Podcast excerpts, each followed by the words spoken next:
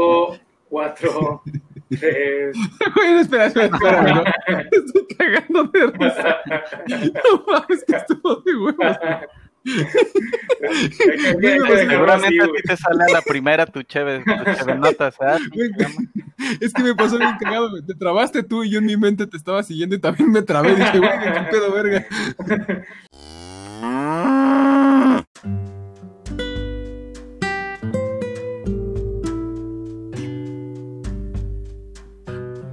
Hola, ¿qué tal amigos? Nuevamente sean bienvenidos todos a su podcast El Pentagrama, donde en cada episodio podrán disfrutar un rato agradable explorando temas paranormales de sci-fi, videojuegos, películas y anime. Recuerden que pueden escuchar El Pentagrama en una gran variedad de plataformas. Actualmente nos puedes encontrar en Spotify, Anchor, Google Podcast, Radio Public y Podcast de Apple. No olvides seguirnos por las redes sociales que- para que te enteres de inmediato cuando salga un nuevo episodio. En Facebook nos puedes encontrar como El Pentagrama Podcast, todo seguido y sin espacios y en Instagram como el-pentagrama-podcast. Y bien, sean bienvenidos nuevamente todos ustedes, todos los que nos están escuchando y que ya son fans del pentagrama. Esperamos eh, nuevamente acompañarlos en su viaje a carretera, haciendo su chambita ya de, de- de medianoche, eh, simplemente en su alcoba, acostados. Es un placer para nosotros y tengo el gusto de saludar nuevamente, repite con nosotros nuestro amigazo Javi Banda. ¿Cómo estás, Javi? ¿Qué onda, Dantec? Muchísimas gracias por invitarme. Otra vez, es todo un pinche honor volver a estar aquí. De hecho, creo que con esta ya sería la tercera vez. Creo que Así es. soy- soy el invitado que más se repite así. Traguen eso, pinches. Ay, sí. Muy bien, bienvenido, muchas gracias.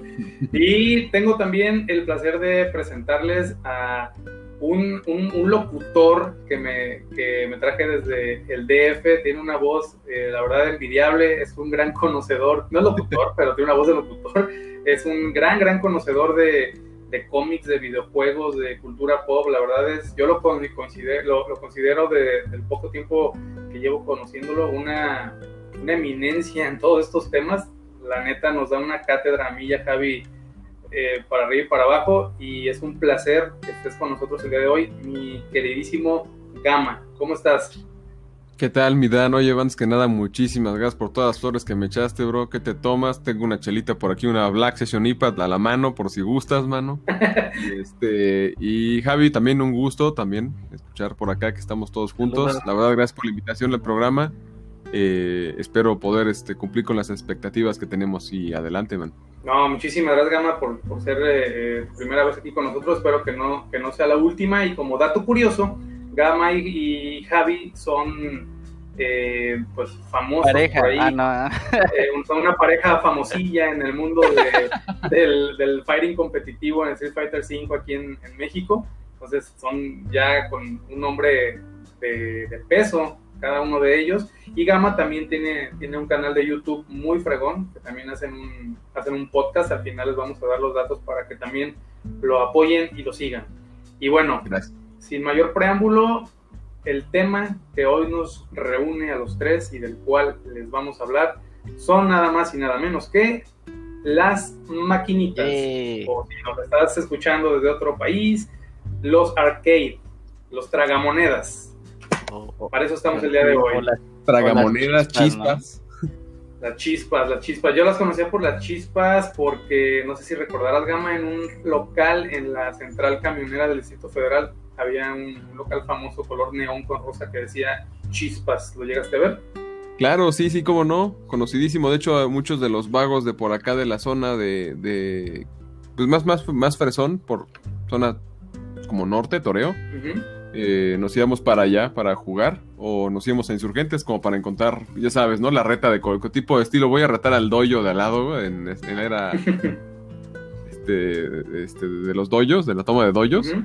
Pero aquí era ir, vete a retar a las maquinitas para dejar tu nombre, ¿no? Como de que eres el que viene de otro, de otro, lugar y vas a ganar. Y pues no, te llevas la grata sorpresa que ahí sí te ponían en tu maraca, ¿no? Era un local bien famoso junto a la Virgencita ahí en la, en la central camionera del Distrito Federal. Yo creo que yo creo que debe ser el local más famoso de maquinitas de todo México porque pues, era la central del DF y ahí por ahí pasaba todo el mundo. Entonces Eh, era un local, es un local muy, muy famoso y quién sabe de quién habrá sido y no, no sé cuántos años haya, durado, pero yo siempre que viajaba de Colima al DF y viceversa, siempre me, me aventaba ahí unas retas.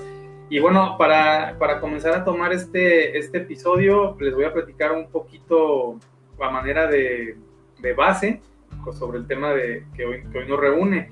Las, las maquinitas eh, tuvieron su auge a mediados de los 80, si bien, si bien comenzaron a principios, perdón, a, finales de los 70 con, con Space Invaders, Pac-Man, incluso antes de, de, ellas hubo, eh, existió Pong, ¿no? Los que crearon Pong, pero no se, consideró, no se consideró arcade como tal hasta que ya se comenzó a industrializar y a comercializar y a producir de manera masiva las arcadias o los gabinetes de Space Invaders y de Pac-Man. En nuestro país tuvieron un auge pues tremendo. Yo creo que las maquinitas fueron lo que a mí me, me metieron al mundo del gaming. Ahí fue mi primer contacto con los videojuegos. Ya ahorita Gama y, Javi nos dirán cuál fue su experiencia y cómo, cómo fue su primer contacto con ellas. Pero mi primer maquinita fue Street Fighter 2 esa fue mi, primer maquinita, estaba en una farmacia. Yo no sé, como que ahí les echabas agua, güey, a las farmacias y brotaban las, las, los gabinetes de Street Fighter 2.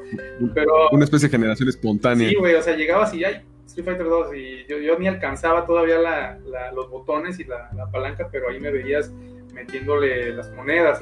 Eh, de hecho, farmacia que se respetara debía de tener mínimo una maquinita, güey. Si no, ni los alcacetes los ibas a comprar. Si no, no era farmacia, güey. Así de simple. Exacto. si no, la, medicina que compras ahí no te iba a curar. Y, fue en una farmacia. A partir de ahí, pues, eh, fue, fue un...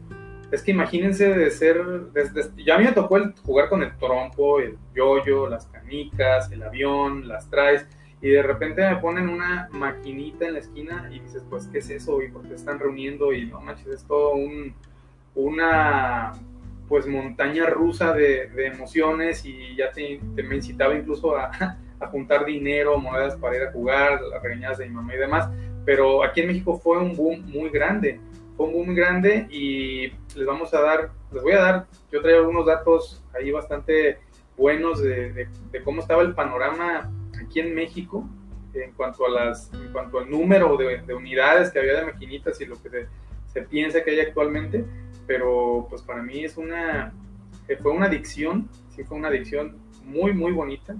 Me, me, dejó muchas cosas buenas. Hice muy buenos amigos cuando estaba más pequeño.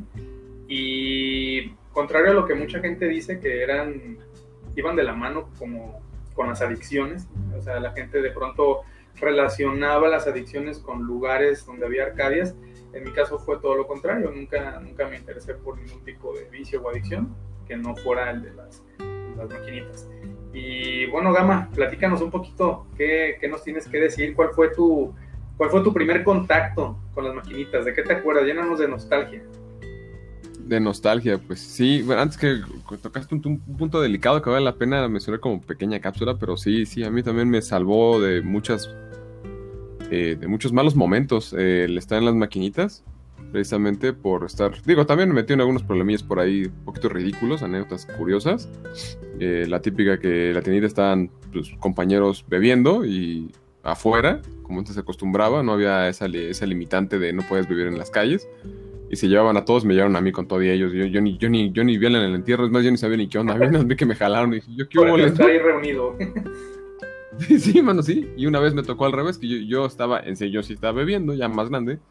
Se llevaron a todos, yo estaba esperando, terminándome mi chela casualmente en la tienda y esperando que se llevaran a todos, pero a mí también dije, mientras me la acabo, ¿no? Lo que se los lleva, pues ¿para qué me presiono?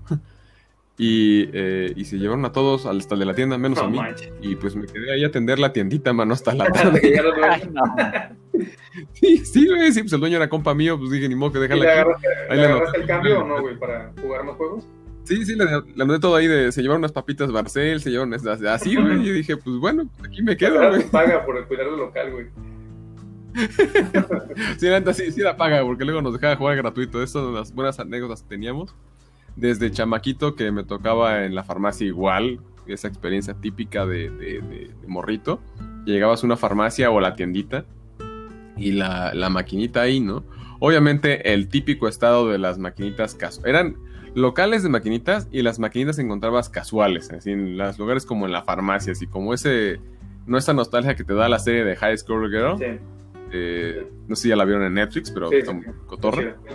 Y este, sí, te pega la nostalgia porque sí, las de las maquinitas, pues lo típico, no le funcionaba hacia un lado de la palanca, o el botón del golpe Ah, medio no funcionaba, o el- ya, pedías tiempo, oye, ¿me dejas probar? Sí, probabas, ¿no? Y había nunca, nunca faltaba candallita que le preguntabas, ¿me dejas probar? Ni te contestaba, ni te volteaba a ver. Yo sí me llegué a agarrar dos, tres con todos esos compañeros por ahí o unos conocidos, porque sí, sí me, a mí me desesperaba que no, ni te voltearan a ver, o, te, o, o el típico codazo que te soltaban, entonces jugando para que soltaras el, el- los botones, ¿no? Ese es lo que actualmente ahora en inglés dicen thuggery, que les hacen t-bag y se enojan. Le digo, no, eso no es, no, no, no lo veo como thuggery. Thuggery, a mí me llegaron a casi casi amenazar con cuchillo porque le estaba ganando un compa y dije, no, pues es que ahí mueren, ¿no? Ya gáname, no hay bronca. Oye, tocas un, un- un tema ahí bastante entretenido, eh, algo que ya no existe actualmente. O sea, yo me acuerdo cuando iba a jugar, ya cuando ya le metía ya King of Fighters, me acuerdo que fue en el 90, me tocó el King of Fighters 95 y el 96, así como que en mi momento más, más cofero, eh, se ponía muy intensa la batalla, güey. O sea, sí, la- la- sí, a mí sí me tocaba, y no porque yo fuera muy bueno, pero no era tan malo. O sea, era como ese, en el limbo de la manquez, güey. es como el meme este de Vegeta que dice, no eres ni tan malo para ser un manco, ni tan bueno para ser un pro. Yo estaba en ese limbo de manco, y les ganaba, les ganaba. Y generalmente los que jugábamos King of Fighters, éramos cholos. Digo cholos porque yo me creía cholo en la secundaria, güey, en la primaria. No sé si ustedes tuvieron su etapa de cholos, pero Yo por eso nunca me, me acercaba a las maquinistas de Kino Fighters, puro. había puro cholo, güey. O sea, tenías King of Fighters para los cholos y tenías Street Fighter o, o Capcom para los güey. para, para los Y, y en la de King of Fighters siempre había un güey fumando con su coletilla de cigarro arriba del gabinete y sabías que era un cholo y estaba más grande que tú. Entonces a mí sí en, en dos ocasiones me llegaron a dar un codazo en las costillas y, y fuerte, güey. Y en la otra una patada. Un morrito de, ¿qué te gusta? 12 años, 13 años. Y me apagaban la máquina, güey. Este, ya veías que se estaba enojando el cholo de un lado y ya te dejabas perder. Yo apliqué esa muchísimas veces porque no quería meter en problemas. Y aparte, yo jugaba en una farmacia que estaba ubicada en, en la colonia del Mezcalito. El Mezcalito Gama, para que te des una idea, es como un micro, pero micro, micro tepito, güey. Así, en en Colima. Güey. Entonces, eh, yo- nosotros vivíamos en casa de mi abuela muy cerquita de este mini, mini, pero micro tepito. Eh, no, hay, no hay tianguis ni nada, pero por el tipo de, de sociedad que había en ese entonces, y, y todavía ahí por ahí prevalecen algunas, algunas figuras, y pues sí me tocaba estarme... Era, eran los nervios, era mucha tensión de que ni siquiera te emocionabas porque ganaba. Decías, ay, voy a ver si no ahora con un, con un filo si le gano, ¿no? ¿Tú tienes alguna experiencia a ti, así, Gama, de, de ganarles y que te le hicieran de tos? Sí, sí, de hecho tengo una nariz desviada por, por agarrarme a pleitos ahí y, y la verdad era, no, yo no, nunca fui bueno para, no le sacateaba, pero pues sí, no, no, no era bueno. De hecho, era Gama el que les partía la madre si le Gama ganaba. era el cholo, güey. Gama era, Gama era el bullying. Yo me enojaba, güey, era bien saltino. Gama era el bullying de, de la maquinita. Bueno, fuera, no, no al revés, güey. No, sí me tocó un compa que sí se enojó bien cañón, bien cañón eh, por ganarle. Mejor que estamos jugando, ¿qué fue? La KOF 98. Y este, traía Takuma, me acuerdo yo. Estaba yo, yo estaba trauma, traumado con el Masters Team. Haydn, eh, Takuma y Y este, el papá de... ah, y Saisyu. Sí, Saisyu Kusanagi. Y este, y me acuerdo que con Saisyu le bajé pues, todo, casi todas sus, sus fichas con puro Saisyu. Luego cambié a Takuma y le volví a empezar a ganar. Y vi cómo daba la vuelta a la fila y regresaba el mismo compa, ¿no? Y una vez vi que ya al final ya, le, ya azotaba el típico manotazo al- al- a los botones, pero ya fuerte, ¿no? Hasta que llegó el, el dueño del local y dijo, ¿saben qué? Ya la pagamos, ¿no? Yo dije, oye, pues es que ya no estoy pegando, pero pues, pues también me voy, ¿no? Y apenas di un paso afuera del local y na- nada más sentí el típico ¿qué traes topu? Para no meterlo en palabras aquí. Y sobres, güey, suelo, nada más. Yo cuando volví a sentir como dónde estaba, estaba en el suelo yo y el tipo me estaba dando una, pero una. Qué. Pero bueno, no puedo decir como. ¿Puedo decir groserías sí, aquí? vale. ¿Sí? Ah, bueno, una santa vergüenza que me está dando. Y también, y, ta- y- Y pues porque y me agarró te no. no, ya luego se abrochó el pantalón y bueno, estoy muy bueno, pero... A ver, a ver, a ver préndela otra vez. no, la neta sí, este, no quiero decir que pues igual hubiera sido otro resultado si, si, hubiera cantado derecho el tiro, pero pues otra historia hubiera sido, por lo menos las manos hubiera metido, güey. La neta no supe es ni que eso ya no hay, güey. O sea, digo, o sea, ahorita uno lo cuenta riéndose, pero pues también está, es parte de la experiencia. Ahorita solamente hay rage quits cuando ustedes juegan en línea, pues se les desconectan y ya luego Capcom los califica mal, los acaban baneando un tiempo. Pero no sé qué opines tú yo siento que ese, esa, esa experiencia en un torneo, si bien todavía estás sentado tú con tu, con tu stick, estaba padre llegar a, un torneo en algún lugar donde hay un gabinete con, con, una maquinita que nunca habías tocado, que no estás acostumbrado a la palanca y a los botones, que sientes codo a codo el sudor, el temblor, el, hasta el, el aliento del güey de al lado, o sea, sientes cómo se está poniendo rojo yo creo que esa experiencia no la supera ningún torneo virtual. No sé si tú opinas lo mismo, güey. ¿No las extrañas, güey? Sí, yo sí extraño mucho el sentimiento de las maquinitas, como es tú, todo ese feeling de tener al lado a la persona, de la neta hasta de jactarte de cuando le ganas, ¿no? Está la, la, la, pues la forma física de ver a la otra persona, de las mañitas que había del típico de marcas un botonazo, soltabas el botón, eh, para que se escuchara que hiciste algo y te vieran que marcaste y el otro te andaba leyendo los inputs, viendo lo que, hacías y pues brincaba y tómala, ¿no? Que no siempre no hice nada, nada más fue el puro palancazo, ¿no? Y este, las mañitas que había de palancas, yo, yo era malísimo para leer los inputs del de al lado, viéndolo de como de reojo, o yo o veía la pantalla o veía los inputs, Pero este, tenía compas que sí eran muy buenos, muy buenos haciendo eso. O sea, de plano te, decían así como, vamos a marcar, decir, me ha cojado, marco tal, este, Shoryuken, ¿no? Etcétera. Y sí, sí, una leída muy chida. A mí me gustaba mucho. Yo, honestamente, no, nunca despunté en las maquinitas bien, güey. Bien, bien, bien, porque estaba muy chamaco. Cuando ya jugar más grande, ya estaba yo en la universidad. Estaba la 2002, la COF 2002, eh, la SBC Chaos. Y. Ay, de Street Fighter, ¿qué me tocó ahí? Pues creo que el último Street Fighter que tocó jugar en maquinitas fue. Sí, el 3. Y eso que el 3 casi nadie lo jugaba porque casi no había maquinitas del, 3 por acá. no sé por allá. por ahí que una vida. ¿Jugabas el 2? Sí, ¿Jugabas algún alfa, no? Ya, aquí, aquí en Colima sí llegaron. ¿Sí llegó el 3? Los alfa, yo llegué a jugar alfas y llegué a jugar el 3 también en maquinita. Pero era, era más común encontrarte el 2, el Champion Edition, el, el Turbo y, o un alfa, pero por ejemplo el 3 sí, el 3 yo solamente lo, vi en una plaza, en la plaza con... El, el 3, el New Generations, el 3 Second Impact o el 3 Third Ay, sí te voy a quedar mal. El 3. Era el 3, pero la verdad... es un show de siempre, el 3-3, el 3-2, el 3-3-1. Yo, yo vi el 3 una sola vez en mi vida en máquina en el DF y fue porque me fui a comprar un Tamagotchi a una, a una plaza, lo vi, este, mis ojos brillaron y jamás lo, a, lo volví a ver nunca en mi vida. nunca lo he jugado. Estuvo bien.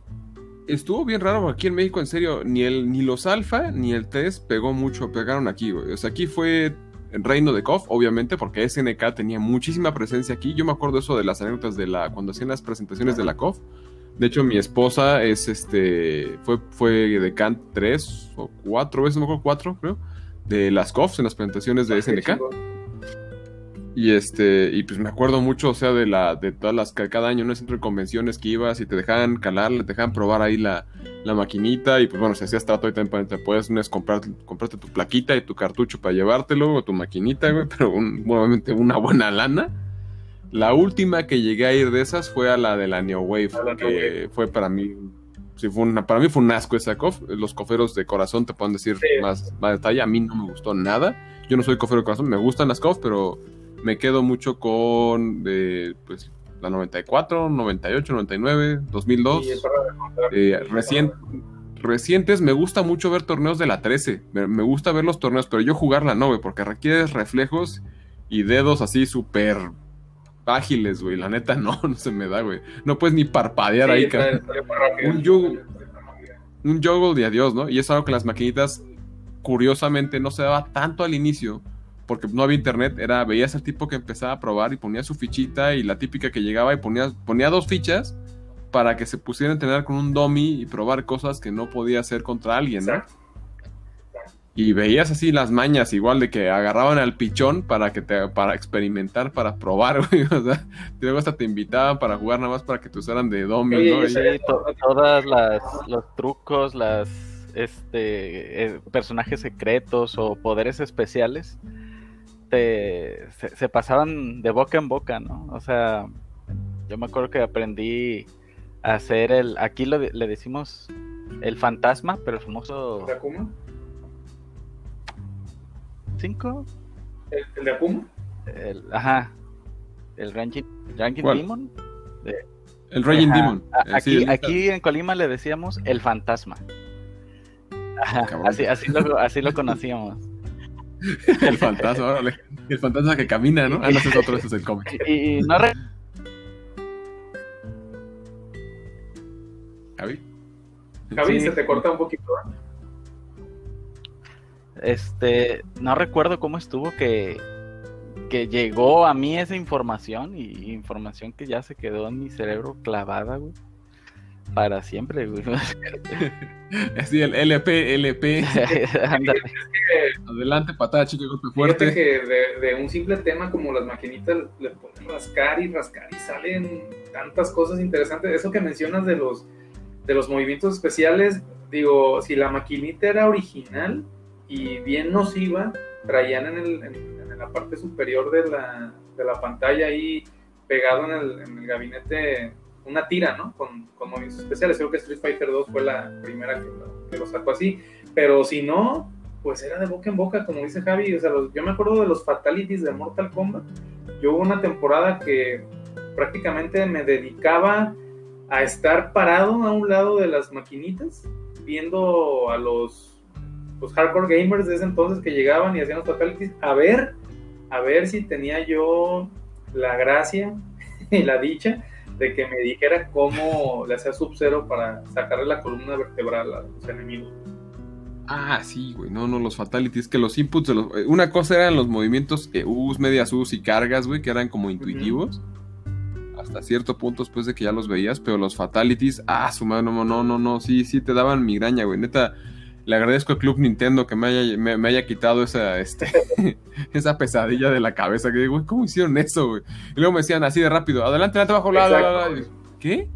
No, ¿cómo Sí, qué? No, no, y eso está bien chido porque pues, son cosas que ya no se viven, güey. O sea, ya con el internet ya lo tienes todo a la mano y en ese entonces pues tenías que estar cazando hasta cómo hacer los quintos especiales y te llegaban leyendas urbanas, ¿no? O sea, de repente quizás Javi se, se enteró así de la sombra de Akuma, pero pues eran leyendas urbanas de que, ah, fíjate, yo una leyenda urbana era de que la, la serpiente en el stage de Blanca en Street Fighter 2 había una forma de, de moverla y se fuera al mar, güey. Yo, yo sigo creyendo eso, güey, no he investigado eso.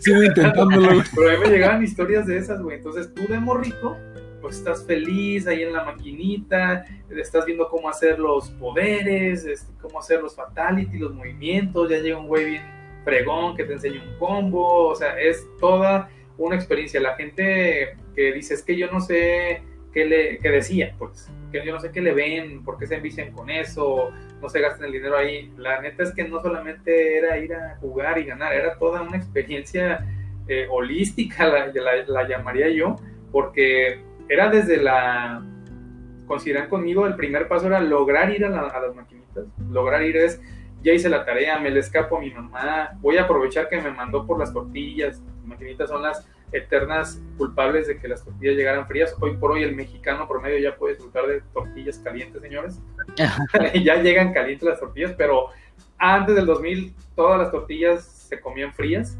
y pues te quedabas, ¿no? ¿Y cuánto tiempo me voy a quedar? Me sobraron tres pesos, este, la a veces no te las alcanzabas a acabar, tenías que dejársela a alguien porque sabes que tu mamá te iba a poner una chinga si regresabas con las, con las tortillas ya este, frías y, pues era un montón de cosas que, que quieras o no van sembrando en tu cabecita muchas experiencias, ¿no? Entonces, eh, no sé si coincidas conmigo, Javi. Sí, sí, totalmente. Yo, mira, la, mi primera experiencia con las maquinitas, si mal no recuerdo, eh, fue en Diversiones Moy. Aquí, aquí llegó la- esa franquicia, me imagino que sí la ubicas también, Gama. Este, No, por qué no, no, no llegó nunca. oh, bueno, en Guadalajara sí. nada más. Ah, ok. Bueno, no sé. En Guadalajara también me acuerdo que había otras di- diversiones muy. El caso es que pues era un negocio de, de arcades. Y mi papá los fines de semana me, me llegó a llevar ahí. Me compraba fichas y pues ahí yo me, la pasaba, yo creo que jugando, pero no, al principio yo no jugaba de, de, juegos de peleas. Yo me acuerdo que le echaba a la de las tortugas ninja, le echaba A la de pegarle al topo. A la, no, no, no, a, a, a los, a la de los Simpson, Ah, había una de los X-Men, eran puro cuando los beat them up estaban al tope, ¿no? Los, como eh, los Final Fight, eh, a esas, a esas me gustaba echarle, me gustaba jugar esas. Ya conforme vas creciendo, bueno, diversiones muy, este, tronó, uno va creciendo y sí me acuerdo que en la tortillería cerca de la casa, este, llegó el Super Street Fighter The New Challengers. Y fue ahí cuando dije, oh por Dios, ¿qué es esto? Entonces, a- ahí me, este, ahí me la pasaba también, o sea, de, de regreso a mi casa me quedaba de paso la tortillería, de, de- de la tortillería, saliendo de la escuela, me- la tortillería me quedaba de paso antes de llegar a mi casa y ahí, ¿no? Este, un ratillo. Y luego llegaba a mi casa y me mandaban por las tortillas y, y aprovechaba, ¿no? Otro rato. Este, y allí pues a, a hacer Hadokens, a hacer Tatsumakus. No, uno nomás escogía a Ryu o a Ken, porque pues, nosotros no tenían Hadokens ni Tatsumakus, pues qué chafas, ¿no? Oye, yo era Zangief Player en esa época. No, yo ni, ni, uh, ni, ni, ni soñando escogía a Sánchez. Para mí se me hace un personaje bien. yo, yo le tenía miedo a, le tenía miedo a Bison, güey. Yo lo veía así como que algo malvado, güey. Veía que la gente llegaba a pelear contra él y decía, güey, o sea, me daba miedo, miedo real, así de, ay, no, güey, o sea, ojalá nunca le llegue. Yo decía, no, güey, o sea, que, que quedaba en Bison, Ese, ese güey güey. es bien malo. Oye, Gami, tú, Yo le, tú- tenía, yo le tenía miedo al cholo que llegaba cuando estaba jugando. Yo, "Ah, ya llegó este güey. güey, A dejarme ganar, porque si no me va a pagar la máquina. Ah, porque eso hacían. A, a mí nunca me, me llegaron a golpear. Te apagaban la máquina. Pero sí a apagar la máquina, o sea, del que el famoso Rage Quit, pero pues aquí el quit era para los dos. Este, Y ahora morro, morro apagaban la máquina y se iban y yo, ah, Y te decían, no, morro mañoso, ya es otra cosa, nomás te la estás llevando Ah, así. ah, sí, sí, sí, sí, ¿no? La, la cantaleta. Sí, qué, qué pedo, güey. Oye, pero era una buena opción, ¿no, Gama? Eh, para todos los que no teníamos dinero para comprar una consola en casa, güey. O sea, eh, eh, ibas por un pesco y podías durar, no sé, unos 15 minutos jugando con un peso. Y yo creo que por eso también se debe el éxito que tuvieron, ¿no? Sí, pasa lo curioso ahí en los juegos, porque las maquinitas eh, son dos cosas, ¿no? Las de competencia directa, como los de pelea, que compites usualmente contra alguien que te llega a retar y la neta se vuelve algo muy adictivo por ese rush de, de victoria, la neta, ser de victoria. Y las maquinitas este, de, como de plataforma, ¿no? El Metal Slug, por yo me acuerdo compas que competían por acabar el Metal Slug con una sola moneda, ¿no? Y apostaban así de, ¿sabes qué? Pues la comida, ¿no? O, las papitas, o lo que fuera, ¿no? Ya de más adultos, este, los cigarros con paquetilla completa, ¿no? Y este, cosas así, eh, que pues la verdad te- les, metía como un rush a la gente de jugarlo. De chavito era la típica competencia con tu vecino o con amigo de la zona para acabar el juego, ¿no? Como dijo Javi, las tortugas ninja, Turtles in Time, puf, Sí. no, no, ese juego me acuerdo que aquí, por lo menos en la zona, siempre había fila para jugarlo, siempre. Y aunque no jugaras, te quedabas viendo la pantalla, pero así perdido por, por media hora, una hora. Yo me hacía viendo esto así, dije, no manches, de grande voy a comprar mi, mi arcade y voy a estar jugando. Y, nunca lo hice. Todavía se puede, todavía se puede. Oye, ¿dónde jugabas tú?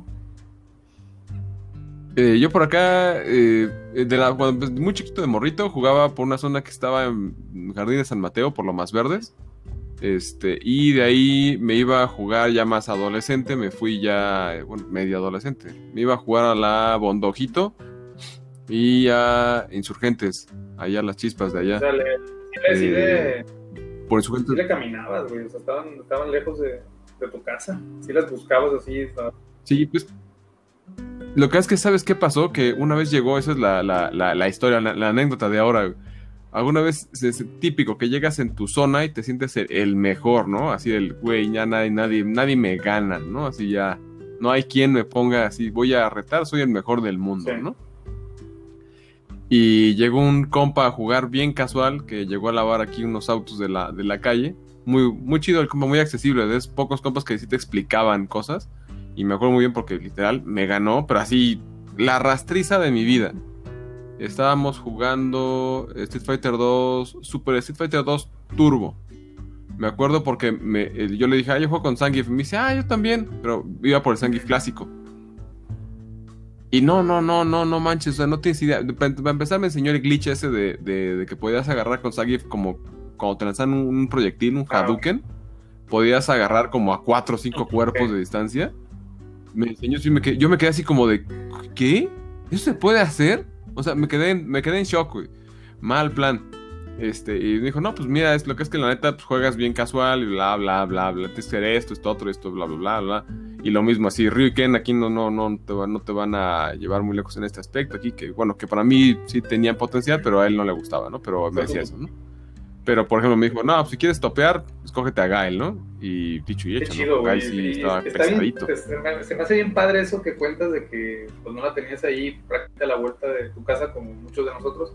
Y me hace recordar, a mí se me hace bien bonito y bien nostálgico y me, me acuerdo muy bien que de, de repente había fiestas o había cumpleaños, que vamos al cumpleaños de tu primo con tu tía tal y algún local de fiestas o, algún compañerito de la primaria o, de la secundaria, eh, ibas y de, y de repente veías una maquinita en una tienda que estaba cerca de ese local o de esa casa, de esa colonia a la que nunca habías ido. Y, esa, y cuando ibas, a mí me emocionaba ir a las fiestas o, a las reuniones familiares o lo que sea, porque sabía que iba a encontrar una maquinita por ahí y a ver de qué era, güey. Entonces llegabas y puta, yo, ¿qué es esto? Entonces yo me acuerdo bien que así conocí la máquina de los Simpsons, así conocí la máquina de, de las tortugas ninja y sobre todo conocí la de una que se llamaba Power Stone, si no me recuerdo, es de, es de SNK. Power Instinct, perdón, Power Instinct, Power Stone es de Dreamcast. Power Instinct, que después se convirtió en el Matrimili, un juego famoso de, de SNK, pero era un juego de peleas muy raro, güey. Salía una viejita que te atacaba con la dentadura, un güey este, que después salió vestido de perro, güey. O sea, personajes, si pueden, búsquenlo, eh, se llama Power Instinct, personajes muy raros y un juego muy, muy japonés de peleas. Entonces yo venía de Street Fighter, de Mortal Kombat, y de, de repente me encontré un fighter como de humor negro, y pues mi cabeza todo el, me acuerdo que todos los siguientes seis meses estuvo pensando en ese juego y posteriormente yo le pedía permiso, a mi mamá para ir a, a jugar, ¿no? A tal, a tal lugar, agarrabas el camión o el taxi, lo que fuera, te ibas caminando en la bici y llegabas. Y eso está muy chido, o sea, ese factor de descubrimiento, porque no, no sabías ni qué había. Aquí en la, cen- cuando teníamos eh, comercial mexicana, no sé si recuerdas, Javi, que aquí en Colima había un local con muchas maquinitas. Sí, sí, en la, a un lado, en la entrada, a la derecha, había, había un local con muchas maquinitas, sí es cierto, en la plaza donde estaba la comercial. Y ahí yo conocí la máquina de peleas de Doble Dragón y recuerdo que había salido hace poco la película Cochinada Live Action, pero a mí me encantaba. Y yo así de, no mames. O sea, son situaciones que yo atesoro y digo, no, o sea, qué chingón que me tocó vivir todo eso. O sea, eso, eso es lo que yo rescato de esa etapa. Sí, A- algo que me quería platicar con ustedes igual, eh, porque a mí me da mucha emoción recordarlo, son los momentos hype de descubrir cosas. Por ejemplo, cuando estabas acostumbrado, no sé si ustedes tocó, de la Super Street Fighter y la introducción del Ryu con sonando la... viendo cómo se movía, como que cargando Ah. Hadouken, y de repente cuando llegó la Super Turbo la primera vez, y que de repente estás viendo esa misma intro y de repente se ve como de espalda Ah. sale la Kuma con el símbolo de Sushi, y así dices, verga, ¿qué, qué, qué onda? ¿Qué pasó? ¿Quién ¿No? ¿Qué, qué, qué, qué es eso? ¿Qué? Y de repente estás jugando y la primera vez que llegas con Vice, bueno, o, un, o viendo que alguien llega con Vice y de repente llega Kuma y le hace el Raging Demon y se lo putea y empieza a pelear contra él y te quedas que saca Dukens en el aire así, güey, ese fue para mí creo que el momento de más hype en la historia de descubrir algo en un videojuego. Fueron desde la intro hasta el como jefe que sacaba Hados en el aire, bueno, Hadoukens en el aire. para mí fue así como de, güey, no mames, ¿qué, qué, qué, este mono qué onda? Es un río demonio, ¿no? Y así, no sabías ni qué onda. No, no, no, a mí, para mí eso fue de los momentos más, más hype que he podido ver eso. Y ese a la par de, a ver, a ver, cuando descubrí Killer Instinct, cuando escuchó el de fondo, el maradísimo de Ultra, Ah, Ultra, Ultra. Oye, Y tú volteabas del otro lado de la arcade y escuchas, ¿qué diablos sonó así, no? Y de repente estás acostumbrado a ver sprites de, de 2D casuales y ves ahí monos con, como con sprites con fondos de tri- 3D, la música a todo volumen y súper chida, los combos todos alocados y dices, ¿qué onda? ¿Este es el futuro? ¿Qué Oye, tú- pedo? tú eres- Es un tú eres- shock visual. tú de chavito, oye, ¿quién es ese? Cuando sale Akuma y no falta el güey que está jugando, y, ah, es el papá de Ryu. Ah, sí, Ah, sí, también. tragándote todo lo que te dicen. To- Todas las historias, este, todos los inventos de la gente que, que no sabía, pero por hacerle al, al gurú, ahí se inventaban cualquier que te decían chingadera. mentiras, Sí. güey, de cómo hacer algún quinto, algún poder, y estabas tú como idiota, güey, meses queriendo sacarlo y no era así, güey. O sea, nada más por hacer. O que te dicen este que hay un mono secreto que no has visto y debes de hacer un, no sé, darle cinco vueltas a todo el rooster, luego otras cinco en sentido contrario, luego presionar start y los tres patadas para que salga. Y nunca sale, y nunca sale. Y él va, no, sí, un día vi que salió así, sale un mono. Y ahí estás, güey. Y ahí está. Eh. Fíjate, Gama, que, que Javi y yo jugábamos en la misma farmacia, pero no nos acordamos de nosotros. O sea, seguramente nos tocaba estar juntos ahí, pero no, no nos acordábamos. Había dos máquinas. Había una máquina de King of Fighters y había una máquina de Marvel. ¿Te acuerdas, Javi? Así es, Yo- sí. Y yo, sí, sí, yo, des- yo iba a jugar Marvel. Y un día un amigo me dijo, güey, ahí en la farmacia acaba de llegar una máquina nueva, pero te dan tres monos, güey. ¿Cómo que te dan tres monos, güey? Sí, te dan tres monos. No como uno en Street Fighter o como, o como dos en la de X-Men contra Street Fighter. Te dan tres y yo, no mames, y cuesta más cara. Y le hace, no, le digo, pero ¿por qué no cuesta más cara si tienes tres monos, güey? Pues no, güey, pero puras monas. Y yo dije, oh, por Dios. y yo nomás por pobre, güey, dije, esta va a ser mi máquina, güey. De aquí, a- de aquí hasta que muera, güey. Entonces, así empezó mi, mi gusto por King of Fighters, güey. Cuidando la economía, güey. No sé, tu gama. No, Perdón, yo, yo, perdón. Dale. Ah, no, continúa. no, no, listo, güey, dinos, dinos. Oh, yo recuerdo, bueno, eh, te- tenemos un amigo en común de Dantec y mío, Gama, que se llama Odín. Este, y con Odín yo siempre, pues crecí con los videojuegos. Primero yendo a las maquinitas y luego cada quien tenía su consola y ya iba a jugar a su casa o a la mía. Pero eh, cuando estábamos en, en el auge de nuestro gusto por las maquinitas, sobre todo por Marvel vs. Capcom, eh, pues ya ves que en Marvel vs. Capcom es, eh, escoges a dos monos. Entonces, siempre que íbamos a jugar, curiosamente no jugábamos, era rara vez este, la ocasión en que nos enfrentábamos, o sea, yo contra Odín. Eh, era bien raro. Por lo general, jugábamos contra la inteligencia artificial de la maquinita. Y cada uno escogía su mono. Por ejemplo, yo siempre escogía, no sé, a Wolverine. Y Odín siempre a Spider-Man. ¿No? Entonces, estábamos jugando. Y, por ejemplo, empezaba yo, ¿no? Con Wolverine. Y entonces, de repente, la inteligencia artificial cambiaba de mono. Entonces, yo cambiaba. Y, deja, y mi, ami- mi amigo Odín me relevaba. ¿Sí? para jugar él ya con su mono contra el otro mono de la, de la maquinita. Si la maquinita volvía a cambiar, entonces él cambiaba y yo lo relevaba. O sea, eh, y, así jugábamos. O sea, de repente un ratito él, de- eh, dependiendo de, de si la maquinita cambiaba o no, o si por estrategia cambiábamos o no nosotros de mono. Pero siempre respetábamos el mono de cada quien. Cada quien manejaba su propio mono. No sé si me doy a entender, Gama. Sí, sí, Bueno. sí, claro. Sí, por aquí hacía. tenía Ok, curioso pero algo similar, imagínate pero ahora sí, que llegaba alguien a retarnos. O sea, y nosotros aplicábamos la misma, güey. o sea, el, tipo cambiaba y de repente veía que, eh, no, este, obviamente, pues mi amigo tenía que cambiar el mono en un momento, este, para, este, no en cualquier momento, para no dejarme, este, abierto, ¿no? Ya ves que cambiabas y si te cubrías cuando el, otro mono llegaba con un golpe, pues se quedaba abierto y lo podías castigar. Entonces, eh, tenía que esperar el momento adecuado para cambiar y luego entraba yo, güey. Y el, y el vale volvió a cambiar y otra vez ahí va mi amigo, güey. O sea, y era una de, me va, te va, espérate, cambia, no, no cambies ahorita, ya, ya, cambia, cambia, voy, voy, voy. yo creo que... Sí, después, ¿qué cambia de era, pues?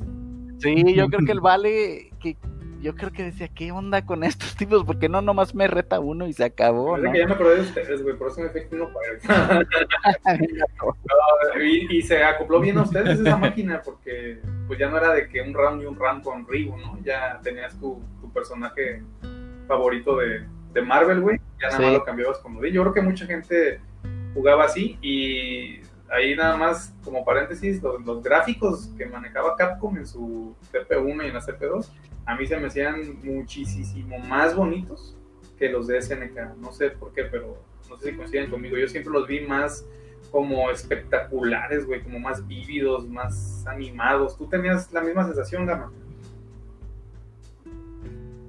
De, la saga de Marvel contra Capcom y X-Men de la comparación de lo que estaba haciendo ese ah, entonces yo lo sentía más como más producido lo, lo de Capcom mm.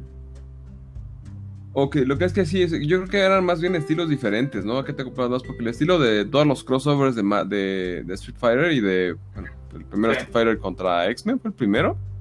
Ah, no, eh, bueno, el primero antes de crossover empezó con ese mismo estilo de arte, el de X-Men, ¿no?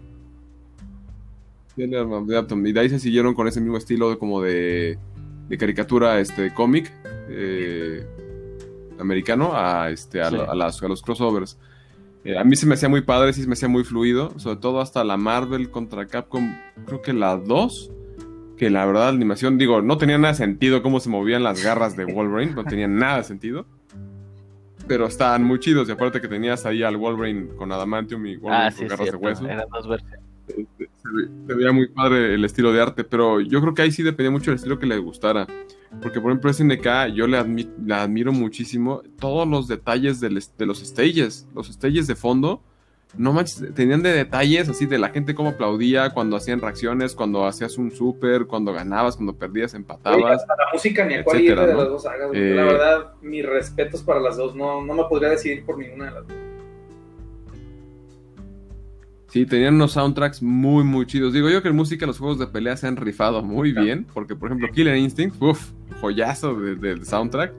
Las King of Fighters, ni se diga, y creo que en mi mente nunca puedo sacarme Goodbye, Goodbye, este, eh, ¿qué? Goodbye, sí, Goodbye Saka y este, y eh, de Street Fighter. Para mí fue como que de todo tipo de mezcla, como las Marvel con la Capcom. Marvel con la Capcom sería como mezcla de electrónico. Como muy, este, muy, sintetizada la música. Y Street Fighter. Sí. Sí, sí. Y luego las alfa que llegaron, que para mi gusto alfa 1 y alfa 2, el estilo artístico a mí no me, me, gusta el estilo, pero siento que están muy, muy austeras en cuanto a sus fondos y a los stages, todo. Que supuestamente en competencia en estos de la Coffee, no, ahí sí siento que no, no llegaron a esa calidad. Alpha 3, sin embargo, sí, sí se la rifó con, pero como los grandes. Música, stages, arte, el estilo artístico de, los nuevos personajes que traían. Dije, verde, no manches, está cañón. Aparte que veías personajes por fin de Final Fight, que originalmente era un spin-off de Street Fighter, que de hecho iba a ser un Street Fighter, y los ves ya en el, en el Alpha 3 juntos, dices, güey, está Cody, el de Final Fight, no manches. O sea, yo me acuerdo que también me, volé con eso, güey. Sí, Guy, eh, eh, Guy, era Guy, Adon, no, perdón, Guy, Adon. Adon es este, el Sodom. A Guy, Sodom.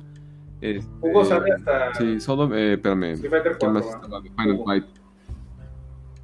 Hugo sale en el 3.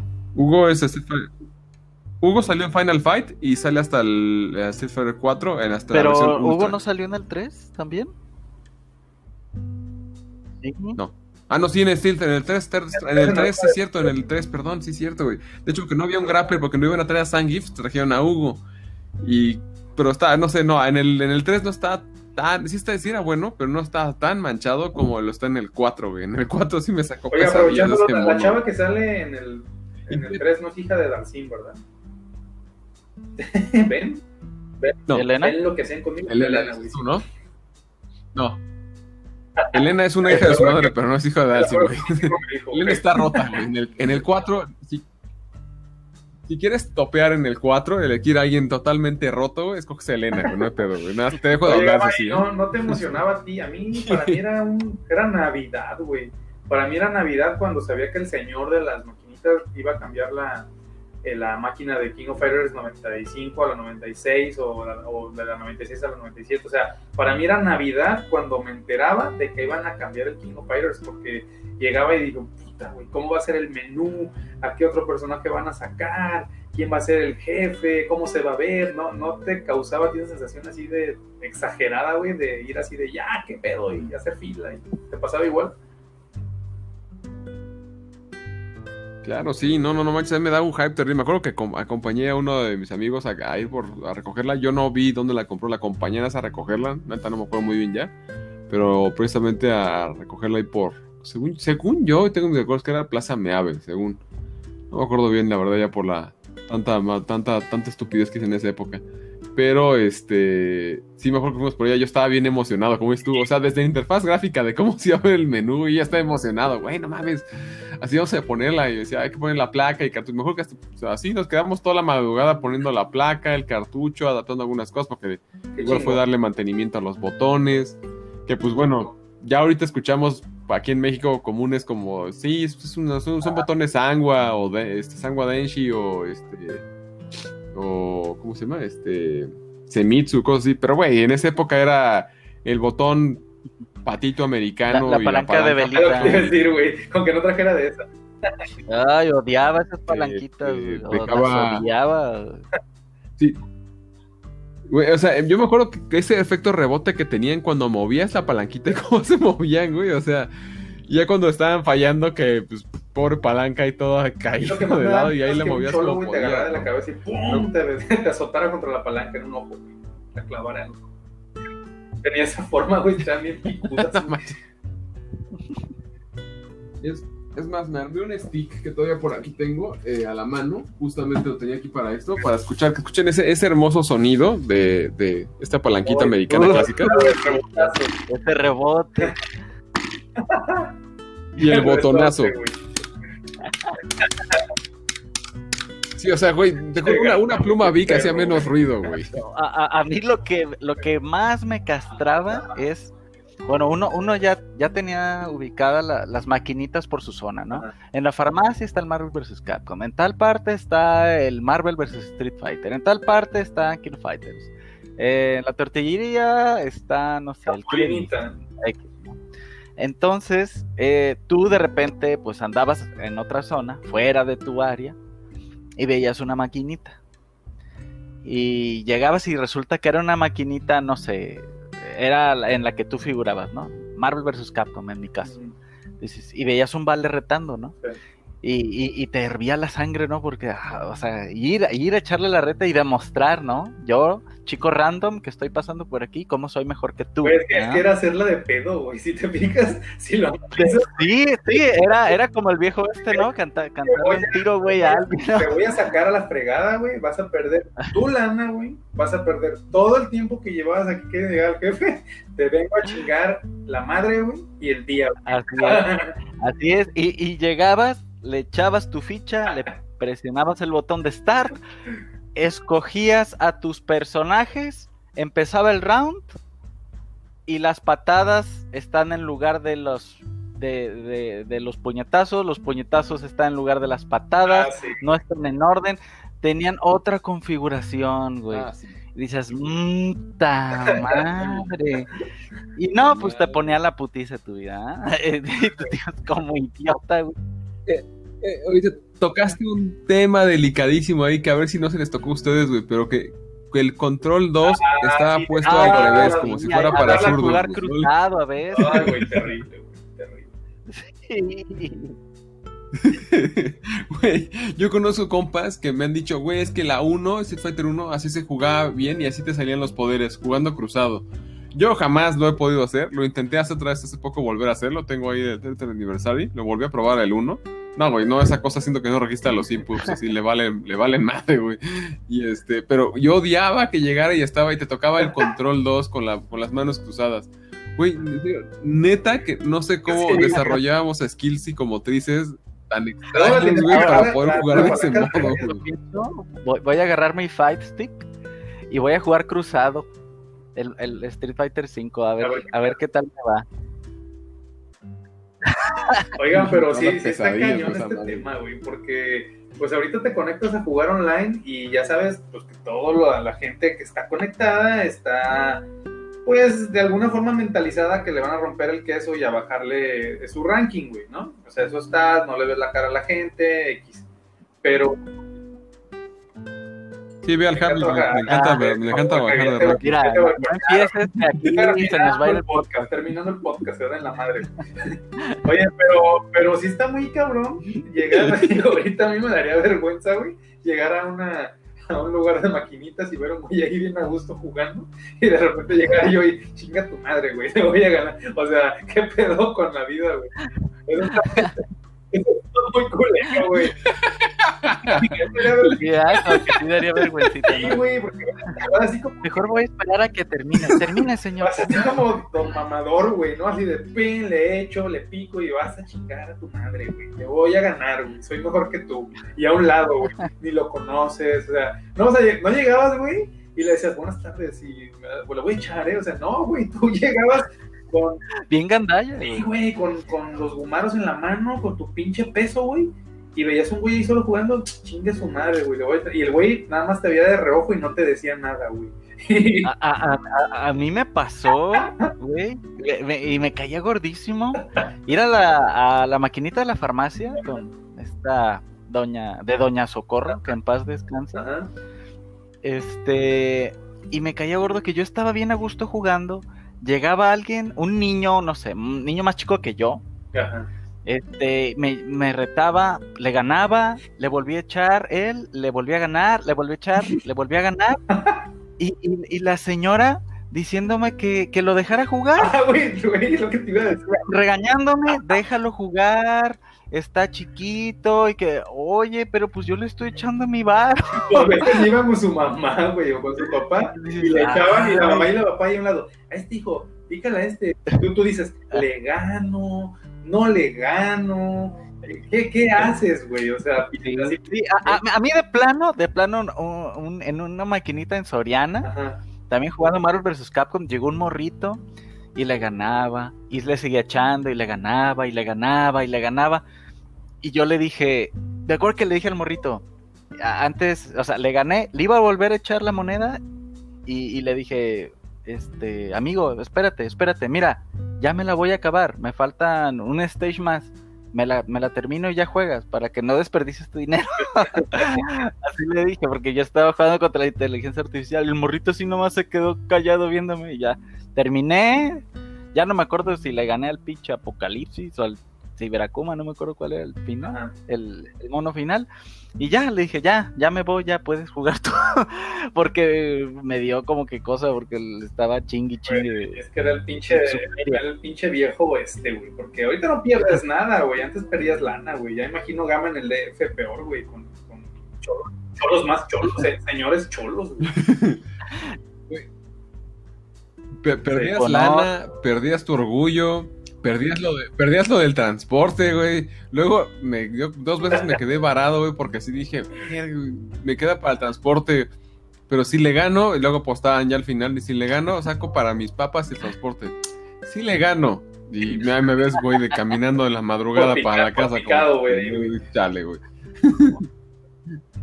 sí, sí, güey. Pero te, mira, viene algo curioso, güey la neta que es algo que yo te digo ahorita es difícil que lo agarres a menos que en serio tengas una mentalidad de, de, de querer competir muy fuerte. Lo digo porque actualmente yo, yo, todavía la tengo. Yo tengo muchas ganas de competir más choncho, nada que obviamente pues ahorita soy padre de familia, los niños, no, no puedo meterme a todo torneo que pueda, pero sí me interesa seguir subiendo y compitiendo en lo que haya.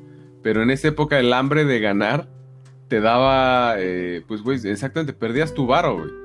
Te daba el orgullo de que perdías y perdías frente al otro, güey, y te hacían hasta burla, o sea, aquí no, no, era de que no, no le hagan bullying o algo, no, o sea, así que así te la cantaban y, uh, así, uy, ahí va otra vez, uy, el chavito, lo mismo, ay, este, puro, puro botonazo, pinche machero, ya sácalo, güey. Entonces, güey, te, te, te, te, curtías, güey. Al final, al final del día te curtías y hay de dos. O neta le parabas y dejabas de ir, porque muchos compas neta dejaron de ir. O sea, yo tuve un amigo que neta así me quebró, güey. Se puso a llorar ahí, se fue, güey. Se fue y ya. Ya, creo que ya lo conocen todas, ya, lo, ya le decían que era el llorón, güey. O sea, ya lo tenían marcadito, güey. Tuvo que llegar a la prepa para rifarse a un tiro con un mono para que lo dejaran de molestar y ya en paz, güey. Pero este, neta, o te curtías y te valía madre, y también entrabas tú al quite, y ya era como también tú le hacías burla, ¿no? Y luego nunca faltaba de cuenta que se enchilaba y pues se la cantabas. Ah, o sea, tú se puedes y yo no, güey. No, pues aguántate, ¿no? Como la, la, típica frase de se, se, sube, se columpia, ¿no? Traspasaban ya la pantalla, güey, de lo que no aunque no terminó bien en, la pantalla, ya acá en la banqueta, güey. Sí, me tocó. Te van a un chorrio ahí, güey. Ah, sí. No, no, no. Oye, este, Gama, ¿y tú cuál crees que haya sido el declive, güey, de, de, de las maquinitas, güey? Antes de que nos digas eso, ¿te acuerdas cuál fue la última vez que fuiste a jugar una maquinita como Dios manda y no lo sabías, güey? Eh, sí, aunque puedo decir que hice un poquito de trampa, güey. Porque eh, me tocó viajar fuera del país y sí puedo estar fuera del país, volver, volver a sentir esa, ese feeling. Este, un poquito diferente, pero sí lo volví a sentir. Pero por lo menos aquí en México como tal, como, como tal, mi última maquinita que jugué, yo creo que fue haciendo memoria ya bien a, ciencia cierta, King of Fighters 2002. Y fue la última vez cuando salí de la, de la universidad que me eché una última fichita. Dije, ah, voy a echarme una última, un, literal, y me acuerdo, voy a echarme una última reta porque pues para que regrese aquí luego hasta, hasta por mis papeles. Entonces voy a echarme una última reta. Y pues, dicho y hecho, güey, fue la última reta. De hecho, es muy nostálgico el nombre del equipo en el que estamos Javi y yo precisamente se llama eh, Last Arcadia Warriors, los últimos guerreros de Arcadia, porque nos quedamos como con esa idea de la nostalgia, la neta, la nostalgia vende y la nostalgia pega, güey. Sí, puro, así como puro veterano justo la nostalgia. ¿Te acuerdas que fue? Muy contemporáneo, güey. Ay, güey, ¿cuándo estuve en la universidad? No, no, puedo decir años, güey, no quiero ventilar mi edad, cabrón. Este... Tu último peso, güey. 2002 yo creo que fue, güey. Ándale, güey, mi último peso, güey. De hecho, sí, fue último pesito. Y ahí, ahí quedó. y sí, fue la 2002. Yo creo que estoy seguro que dejé de ir a las maquinitas cuando me conseguí mi, mi PlayStation, mi PSX. Eh, porque gracias al PlayStation, pues ya pude satisfacer mi necesidad de juegos de pelea con, pues, con, los juegos del PlayStation. Ya había toda, todos los crossovers de, Marvel estaban en el PlayStation. Entonces, eh, ya no, no era necesario ir a, ir a las maquinitas. Ya las retas con mi compa Odín ya se hacían en mi casa.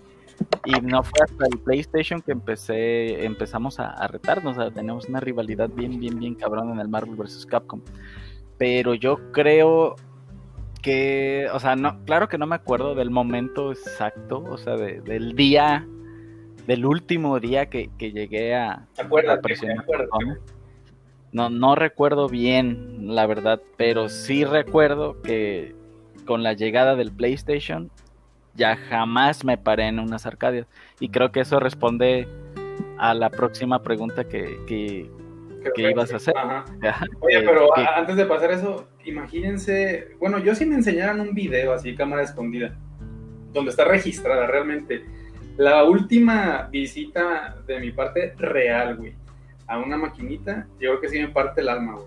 O sea, porque no, no cuentan las, las recientes de que ves una, ah, deja, voy ahí.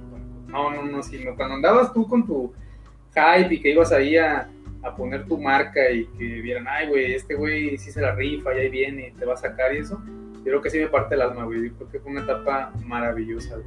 No sé ustedes, güey. Está, cañón, ¿no? O sea, a mí sí me, me, encantaría ver, ver, ver una foto, un video, güey, que dices, no mames, la última vez y no lo sabía.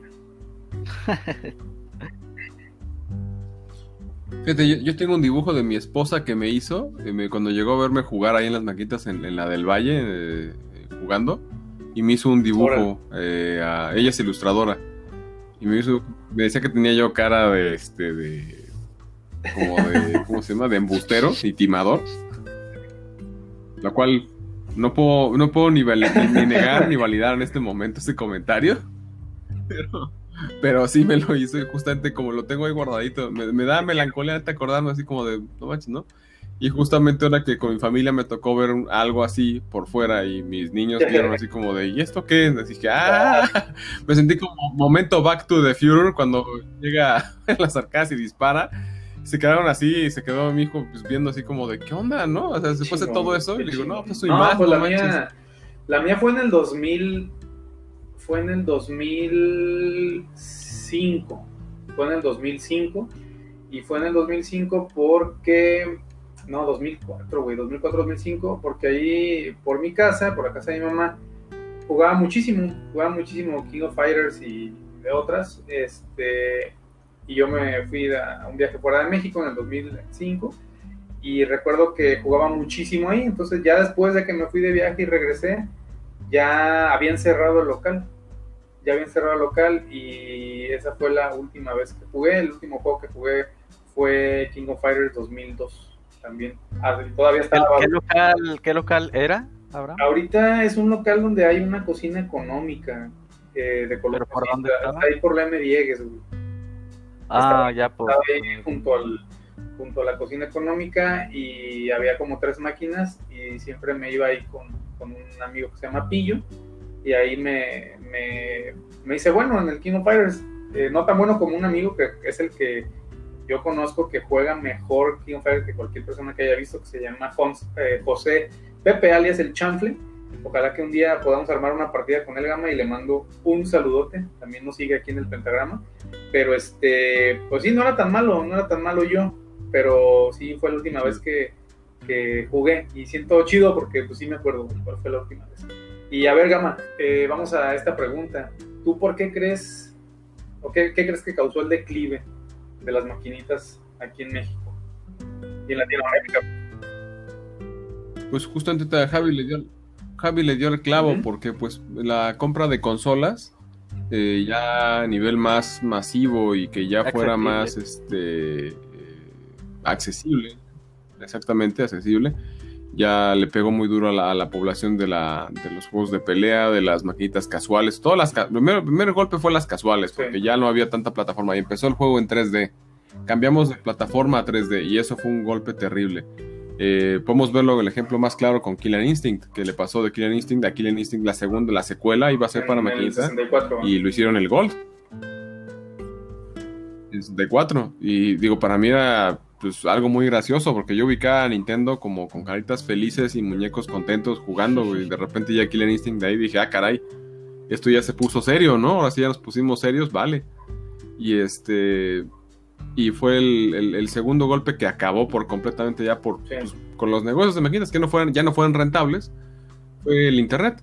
Que ya podías retar en línea, güey. Porque antes, pues, digo, estaban las, estaban los videojuegos, estaban las consolas, güey, pero no podías retar en línea. Requerías que tus amigos fueran a jugar a tu casa y aún así tenían que trasladarse, pues aún así todavía llegaba a las maquinitas para como centro de reunión y para jugar lo más reciente o la experiencia full, ¿no? Porque pues en tu casa no podías gritar y andar ahí. Demás, pero ya cuando hubo este internet y reta en línea aceptable, que muchos pues seguían con su internet wifi de, de, medio mega y, y, este y con el microondas prendido, pero pues ya había reta en línea, güey. Y eso fue ya para mí, creo que en la época del Street Fighter 4 precisamente. Fue donde ya fue el golpe final para, para las Arcadias. Ya me, acuerdo que toda la gente que yo conocía que tenía un negocio con Arcadias, algo de dijeron, ya se van. las vendían por fuera. ¿Qué pasó? Se quedaron con las arcadias como de nostalgia, las los coleccionistas o los que les gusta tener este, pues una maquinita para jugar. Eh, los grupos que se juntaban, cuando tengo amigos de Puebla, que también Javi conoce, que pues, juntaron ahí y compraron sus maquinitas para tenerlas como en un en la casa de un amigo cercano, ¿no? Para que todos vayan a jugar ahí cada cierto tiempo. Y ahí las tienen, ¿no? Pero ya como tal, como la farmacia o el centro de Arcadias o así, ya, ya, ya eso ya es algo que no está. Que curiosamente yo platicaba con mi compañero de mi programa, de Entre, Cheves, hace unas semanas que tocamos el tema de la nostalgia precisamente sí pensamos que va a regresar, pero ya como algo un poco más como de, pues sí, artesanal, como de juegos, un salón de juegos. Ahorita me dices, oye, voy a abrir un salón, aquí intentaron hacer, lamentablemente no fue muy bien llevado a cabo, un salón de vendan chelas y cotorreo y de comida y haya maquinitas. Obviamente que no te van a costar un peso o dos, sí te va a costar la ficha 25 pesos, algo así, Sí, pues, pues ya Ándale, exactamente, que te deje jugar y ya este, le entras. Sí, la va a ver, porque todavía existen los recorcholis, pero normalmente las maquitas que hay ahí son pues maquitas para niños, ¿no? Como de, de azar o de, de, de, perdón, de azar, güey. De los disparos Perdón, estoy pensando en, la, en los casinos. Ah, pues Jugando street poker, que diga, perdón, póker y cosas así, ¿no? Y este, del estilo. Sí, entonces esa es, mi idea, pero no sé ustedes qué tal, cómo lo ven, cuando, qué, piensan que las haya matado. Coincido, coincido totalmente con Gama. Eh, la llegada de, las consolas caseras fue la que le dio la dio en la madre, ¿no? A, la industria de, las maquinitas. Luego yo recuerdo que eh, esos negocios como que quisieron dar sus, sus patadas de ahogado todavía porque ¿qué, hicieron después? Ok, quitaron las maquinitas y compraban consolas y las rentaban. Entonces, este, ya ahora al local donde ibas a jugar este maquinitas, ya no había maquinitas, ya había PlayStations o 60, como 5 PlayStations, como 5 64 y te lo rentaban, ¿no? Por pagabas por media hora, una hora y hasta lo que tú que quisieras desembolsar. Y luego también me tocó ver unas cosas, unos maquinitas Frankenstein, unos híbridos, que también tenían chorro mil juegos emulados, que eran prácticamente eh, pues una PC, ¿no? Este, con un gabinete corriendo un emulador. Como la que no me quieres arreglar, no te bueno, y eso ya es otro tema. No te hagas. Eh, eh, inclusive llegué a ver gabinetes, gabinetes, donde le salía un control de Xbox. Y unas aberraciones tan raras. Pero, ajá, ya, yo creo que esos, esos fueron las patadas de ahogado, ¿no? O sea, de, querer este mantener el negocio, ¿no? De, los videojuegos. Está bien chido eso que dices, güey.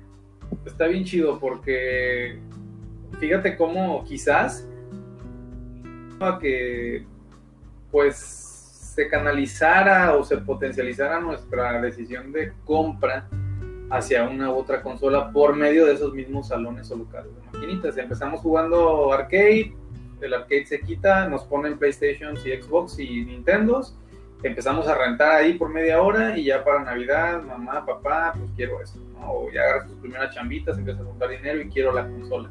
Pues yo creo que yo no había pensado así, fíjate, es un, ha sido como, son, varios pasos los que hemos tenido que dar para, y es una trascendencia, ¿no? Desde la arcade hasta la, la consola en casa. Y, eh, enriqueciendo lo que decía, tomando pues lo que decía Gama de que posiblemente puedan volver, yo creo que, yo creo que sí van a volver y deberían de volver, pero creo que, creo que si yo pudiera poner un negocio así, que se convirtiera en un, en un centro bien, bien definido y que atrajera a la gente que gusta el arcade, primeramente va a atraer gente ya de nuestra edad.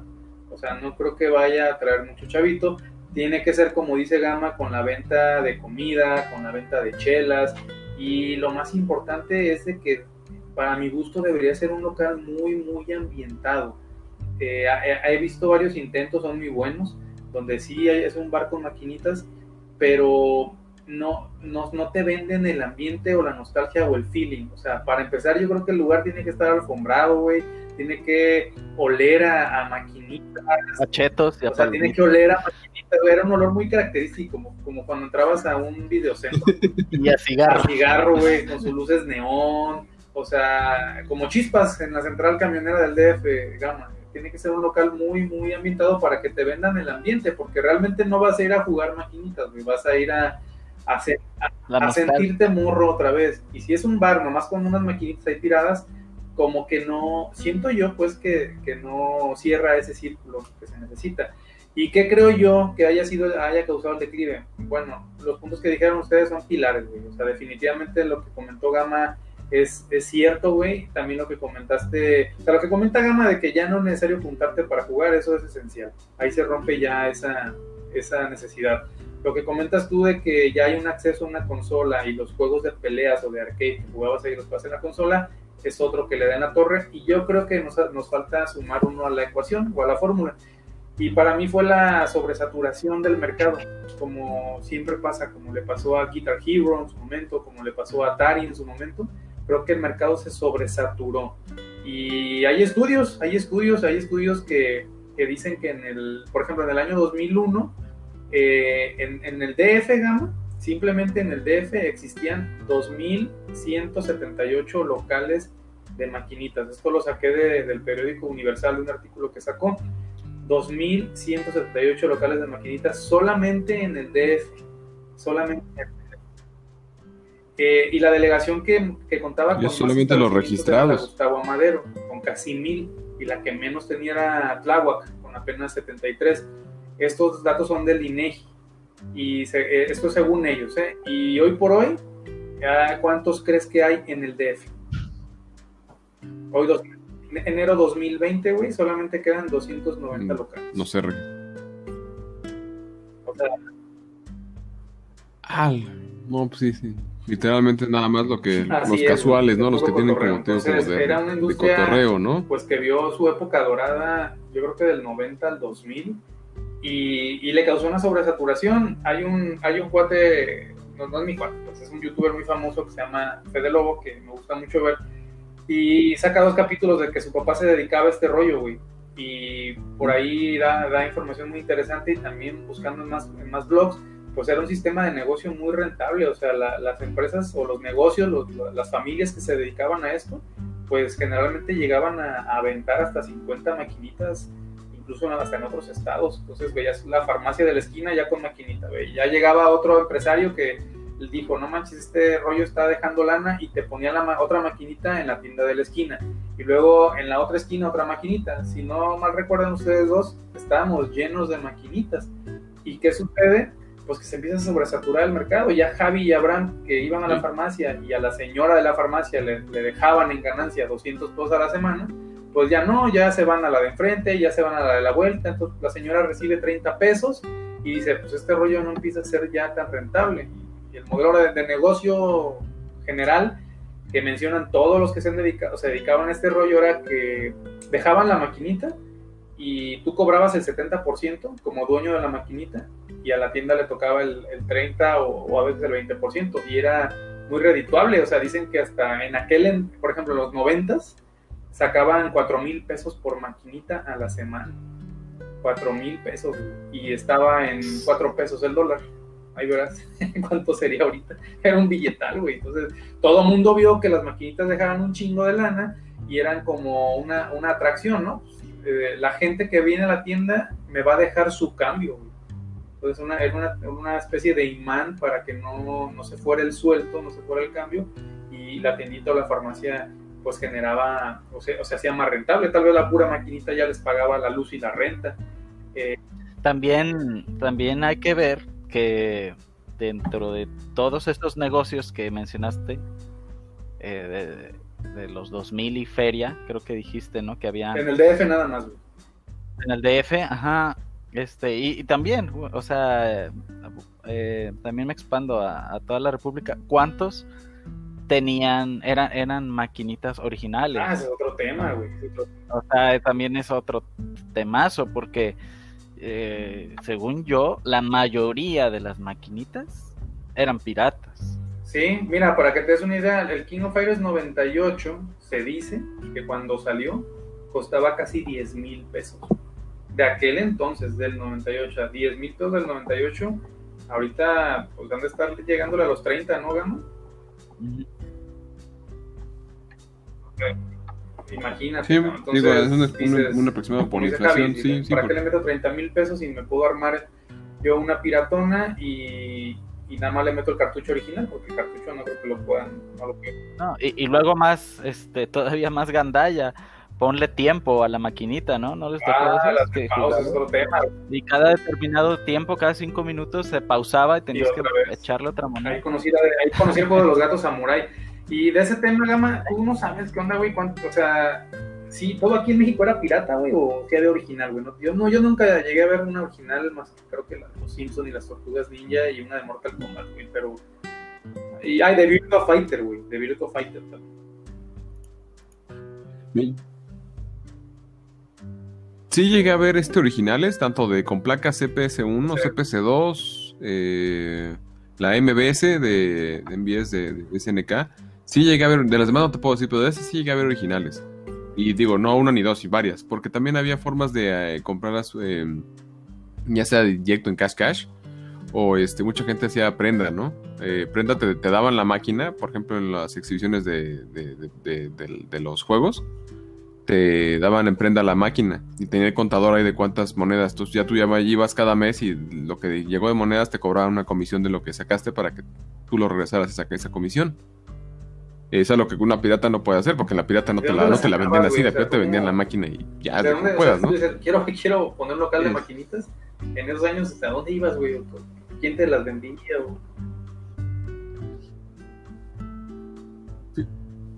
Fíjate que lo que yo, lo que yo recuerdo, y yo te confirmando ese programa, primera tarea de preguntar con compañeros que sí estuvieron en ese, en ese momento, fue con gente que tenía contacto. Por ejemplo, CPS1 y CPS2 era Capcom a fuerza. Y ya veías con ellos qué onda, que hay por ahí lo del rumor este que decía, no, es que de, de Yoshiki Okamoto, que decía, no, es que nunca, no recuerdo haber nunca vendido nada original a, México, ¿no? Este, pues por entrada él no vendía las Arcadias, ¿no? Ese es un detalle que está ahí. Y una, una, una de las traducciones malas que hicieron, pues fue como de yo, no, a México nunca se vendieron originales. Y de ahí se hizo un rumor por un documental de YouTube de ello de que nunca había habido originales. Aquí sí hubo originales. El asunto es cómo llegaban las originales, porque no llegaban muchas, o las que yo conocí, no llegaban directas a través de Capcom. Directamente, sí, con Capcom, pero a través de un tercero. El Si alguien las compraba ya y se las traían para acá. ¿no? Cuando el del mercado gris, que es producto original, pero no legal.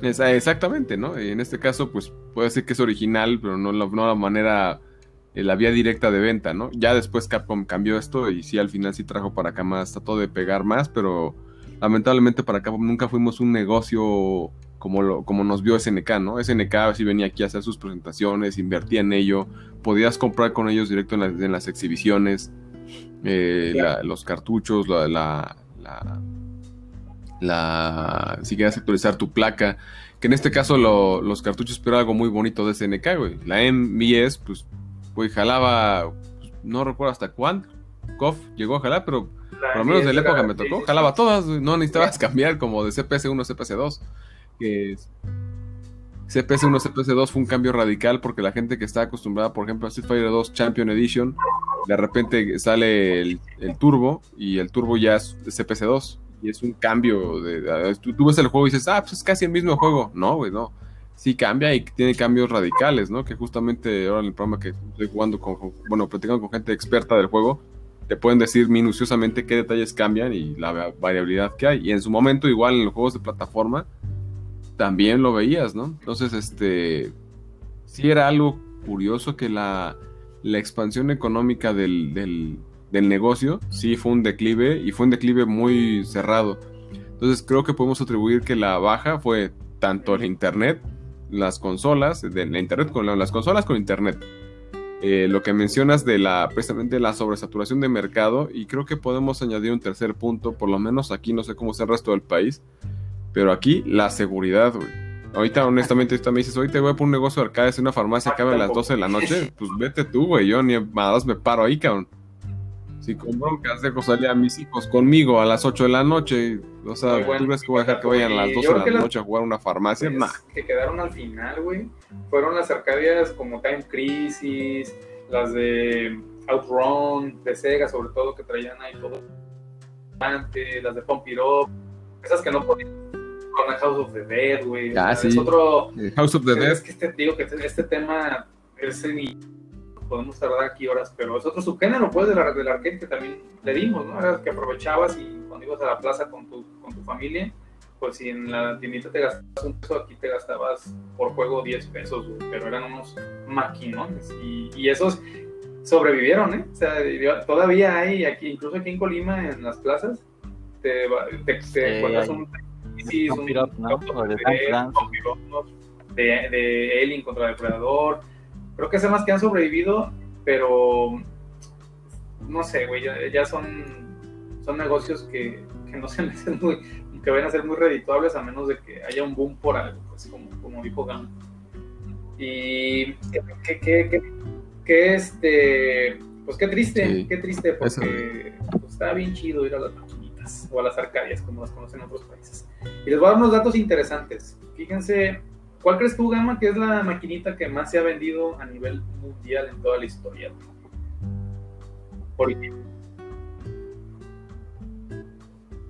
Ay, ah, me dejaste la, el arcade, de ello, el arcade, la maquinita o, sea, no, o la placa no, o así específicamente el juego. O sea, el arcade de, de Namco o de Capcom o de, o de SNK, o sea, el, el arcade con todo y juego, su gabinete original, que más, que más se vendió, que, que, más se distribuyó por todo el mundo, que más, más países compraron. Pues. Yo, iba a decir Pac-Man. Okay, Me inclino Pac entre Pac-Man y Street Fighter ah, 2. Okay, pues en primer lugar Pac-Man, bien, bien por los dos. Y a nuestra audiencia, pues Pac-Man en primer lugar, nadie lo ha podido tumbar de ahí y sigue teniendo muchos récord Guinness. Y después sigue Space Invaders, claro que sí, Space Invaders. Y después sigue en tercer lugar Street Fighter 2, oh. pero el Champion Edition. Está en tercer lugar. Cuarto lugar, Miss Pac-Man la, la, señora ahí se, se cola en, la, en, el, en, el, top. Y, y, en quinto lugar, Asteroids. Esas son las cinco maquinitas más vendidas y que más dinero han generado en toda la historia. ¿Sí se sabe en la historia de Miss Pac-Man? No, güey. Es creepypasta. Porque... Eh, no, no, no. Es, es, es, no, no, no, no, no. Este, de cómo, cómo nació. No, güey. ¿Cómo, cómo, eh, bueno, para no, no, meterme en tanto rollo, cuando estaba el boom de las maquinitas, cuando estaba Pac-Man, Asteroids y este Missile Commander, creo que se llamaba también otro. Eh, ah, bueno, eh, eh, pues sí, fue, fue un boom y fue un negociazo, pero de repente empezaron a bajar las ventas. ¿Y qué es lo que estaba pasando? Que la gente, de tanto que iba, ya se sabía el juego entonces, para alguien eh, ya experto, el juego se lo acababa, no sé, en una hora, ponle, y con una sola ficha, o dos, ¿no? A diferencia de alguien inexperto que llegaba y pues que no se acababa el juego y a lo mejor le echó unas 10 fichas y pudo, pudo avanzar unos cuantos niveles. Pero si esa persona conforme seguía jugando, pues eh, empezaba a entender los patrones del juego y cada vez llegaba más lejos con menos fichas, ¿no? O sea, es lógico. Hasta que llega un punto en el que esa persona con una ficha o un par de fichas este, se acaba el juego, cualquier juego, ¿no? Que, que jugar a diario. Entonces, eh, esto, los, los que tenían los negocios de las maquinitas vieron que sus ganancias ya no eran tanto, porque las personas que iban ya le invertían menos y en menos tiempo, porque ya se sabían los juegos. Y entonces, unos este, estudiantes, no me acuerdo de qué estado de Estados Unidos, eh, vieron esto y empezaron a conseguir las placas de los juegos. Empezaron con, creo que con Asteroids, no recuerdo cuál juego, y empezaron a modificarlo y, a, y a, a, a, ponerles niveles más difíciles y a cambiar los patrones. Órale. Entonces la gente, eh, ah, y esas placas se las rentaban a los dueños de los, de los locales y les decían, este es un juego modificado. O sea, ya a tus clientes cautivos otra vez van a tener que gastar más fichas para tratar de vencer el juego. Entonces los, los, los, dueños de los locales de las Arcadias empezaron a comprar esas placas modificadas de esos juegos. Obviamente era ilegal. Esas placas eran modificadas ilegalmente por estos estudiantes. Empezaron a modificar el Pac-Man. Entonces Atari se da cuenta quiénes son porque empiezan a vender este, placas modificadas de Atari, de Pac-Man, y los demanda a este grupo de chavos. Entonces, este grupo de chavos también se, este, se consiguen un abogado y, empieza el juicio, empieza este el litigio, ¿no? Este, y para no hacer el cuento largo, al final Atari decide contratarlos para que hagan versiones diferentes de sus juegos, pero ya trabajando para ellos. Eh, no recuerdo. no recuerdo bien, Gama. No, no, no, no, me sé la historia así tan, tan a detalle. Pero el, la, el Pac-Man modificado que, que, estaban sacando, o que iban a sacar, y que creo que Atari retiró del mercado, es el famoso Miss Pac-Man. Qué chingón. Creado por esto, modificado por estos chavos que, que empezaron a hacer este negocio. no, no, no, no, me salió la historia y gracias por contarnos, creo que es un dato. Ahí está en el documental de, de Netflix. Eh, no, sí, el, ah, de, High Score, ¿no? Lo voy a ver, no lo he visto, güey, pero está muy fregón el dato. si alguien no va a ver ese documental, no lo ha visto, está muy, muy fregón eso. Y yo siempre, siempre me preguntaba qué pedo con mis panos, pero Buena, buena, muy buena información, Javi. Y pues bueno, ya casi se nos acaba el tiempo. Les voy a dar eh, a la audiencia y a ustedes los, los top 5 de, de las, las, tres, las tres marcas principales de, de, maquinitas que jugaron todos en su infancia y se van a sorprender. De, vamos a empezar con el, de, con el de SNK, el top de SNK o Neo Geo. En primer lugar, su maquinita más exitosa fue Metal Slug 3 en segundo lugar, The King of Fighters 98, el mejor KOF para mí. Y el que diga lo contrario, díganme dónde nos vemos para darnos unos madrazos. Y el, número 3 es Metal Slug. Navajazos. Navajazos. Número 4, eh, Samurai Spirits, Amakusa, a, Amakusas Dicen. Yo no lo jugué. Y en quinto lugar, King of Fighters 99. Eh, por parte de Sega, pues ahí Yu, Suzuki con su equipo de M2, pues fue el dios de Sega y el que le dio toda la fama y todo lo que son por hoy. En primer lugar, Outrun, de carreras, famosísimo. Segundo lugar, Space Harrier. Me encanta la música de ese, de ese juego, si no gana, chulada. Claro.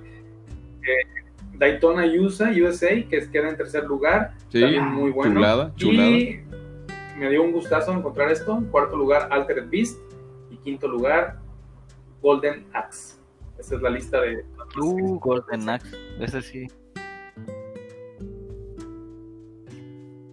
Fíjate, yo hubiera puesto, yo, yo, yo hubiera pensado más bien, perdón, que Golden Axe estaba más arriba, porque para mí Golden Axe fue, lo, yo lo veía por todos lados y era un super juegazo. Una, una portátil china que trae emuladores y a mi esposa le, encanta el Golden Axe, entonces prácticamente me lo, compré por Golden Axe. Salió el 3, fíjate que el 3 está para la CP3 de Capcom, no sé si sabían, se ve bien chido, si lo pueden checar, jueguenlo.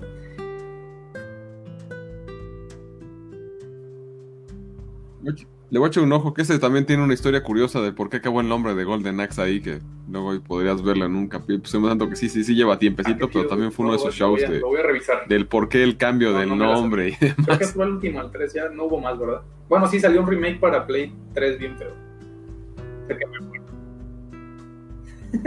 y bueno, pues acá, Capcom, ¿qué les digo? ¿no? El, sí, sí, no, no, el, remake la neta no cuenta. El lugar es Echo Fighters, no, el primer lugar es Street Fighter 2, Champion Edition. En segundo lugar, Street Fighter Turbo. en tercer lugar, Street Fighter 2. Y ya en cuarto lugar. en cuarto lugar está Darkstalkers. Street Fighter Alpha, güey. Lugar, uh, Darkstalkers, no, nadie mencionó Darkstalkers. Y, eh, Así, quinto Capcom, lugar se la- a ver si se la andan algún día te acuerdas entre- que existe ese juego, Final Capcom, y Captain Commando. También Alien, de, Alien y Depredador, mención honorífica, anda por ahí del sexto lugar. Ah, juegazo, Ali. con- Muy, muy chingón. Entonces, esos son los, los números, esas son las, las pues, los datos de las arcadias más, Sí. más famosas de ellos. Y nos quedan, amigos, 10 minutos y quisiera, si no tiene ningún inconveniente, que concluyamos diciendo cada uno de nosotros nuestro top 5 de arcadias. Empezamos con Javi. Híjole, me agarraste en curva. me hubieras dicho antes del programa para pensar bien. Ok, El cocoro, del cocoro. Es para que salga, Top es para que uno. salga así completamente Marvel vs. Capcom. real, güey, de corazón del coco. Ese, Va. top. eh, en segundo lugar, Super Street Fighter 2 de New Challengers. Ok. En tercer lugar, híjole, híjole, sería algún crossover también de Marvel. Que, Marvel vs. Street Fighter. Ok. Cuarto lugar, yo creo que me Alien contra Depredador. Ok. Y quinto lugar, hay un juego que a mí me encantaba y todavía, todavía, este, de ah, bueno, as- eh, en emulador lo bajo cuando me acuerdo. A ver si se acuerdan, a ver si lo ubican. Se llama Spin Ah, Masters cómo no, güey. Se avientan unos platillos, ¿no? con, con yoyos. Este era de plataforma, beat them up, este, y vas agarrando diferentes armas. Eran yoyos. a yoyos, luego a boomerang, no me acuerdo qué otras cosas. Ese juego para mí, cada vez que lo veía, Ah. tenía que jugarlo, estuviera en donde Spin estuviera. Masters. Spin Master. ¿Ese de qué compañía es? Creo que es de SNK. es. Suena, suena a SNK. Es que chingona tu lista, güey. Mucho fighting y, y se coló ahí uno de SNK. Muy bien por ti. Te perdono que no te gusta Sega. Gama, gama, gama, gamita, échanos tu lista.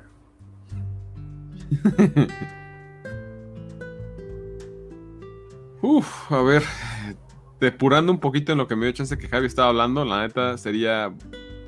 Puedo Sí. dejar empatado Street Fighter 2 y Street Fighter 2 New Challengers porque para mí los dos Sí, porque hablas bien perro. son- güey, si no, los dejo en el mismo lugar. Sí, para mí tienen el mismo lugar de importancia para mí. No, para mucha gente yo sé que... Está, güey, es que no, no O sea, recordar que aparte Benito dicho sale Kami, cualquier cantidad bueno, de Kami, estupideces en el programa, pero como habla bien perro, Ajá. te la dejas pasar, ¿eh? Le pedí un chocomil. Imagínate cuando le pedí un chocomil a su mamá. Me regálame, tengo hambre, quiero un chocomil. Me da la mamá. Putiza. Yo también le haré un chocomil a gama, Sí, yo también, güey. ¿Qué quieres, güey? ¿Qué, qué, qué, qué? todo, todo lo que dices es importante, güey. Mira, te está pasando una besucona y tu verga, güey. Te está acabando el mundo, güey. Hazle caso, güey, hazle caso. No te creas, gama, dale, güey. Perdón, güey. ya.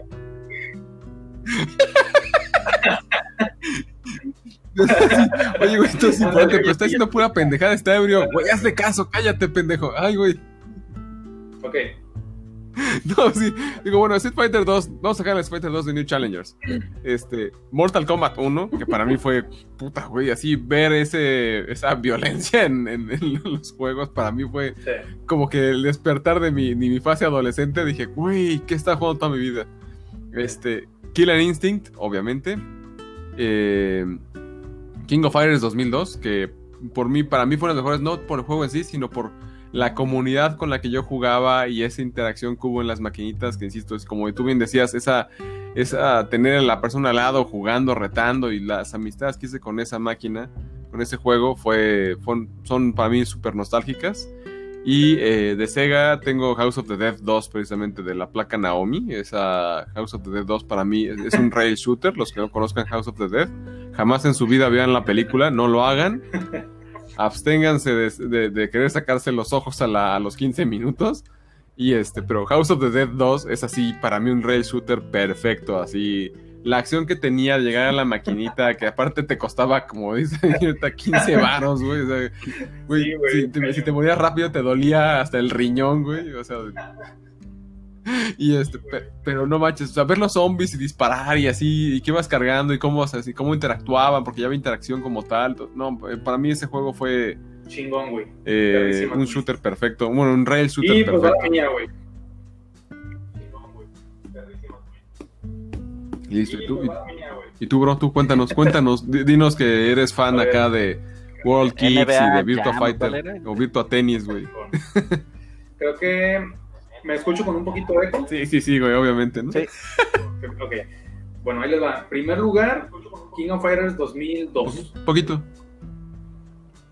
Segundo lugar, Street Fighter 2. Ok. La original. Muy bien. la primera. Así es. güey. Eh, ok. tercer lugar, Original, donde no puedes coger mirror. se llama Snow, Snow, Snow Bros Kids 2. Snow Bros Kids 2. De, de- es de unos monitos que son como eh, muñecos de, Como monos de como nieve. muñecos de nieve y tienes que ir a- avanzando niveles haciendo Subir bolitas a los enemigos.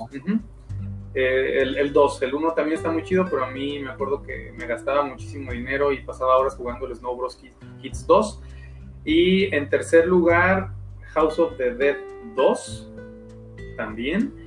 Y en quinto lugar, eh, Marvel contra Capcom, la 1. Definitivamente, esas fueron mis cinco mejores arcades de toda mi vida. Ese es mi top 5. Te- Ya te, iba a, ya te iba a decir algo, pero como pusiste a Marvel vs. Capcom dentro de tu top, Podemos hacer mención Pues, honor- Muy bien, güey. Gracias, gracias. ¿Qué pasó, mi gama?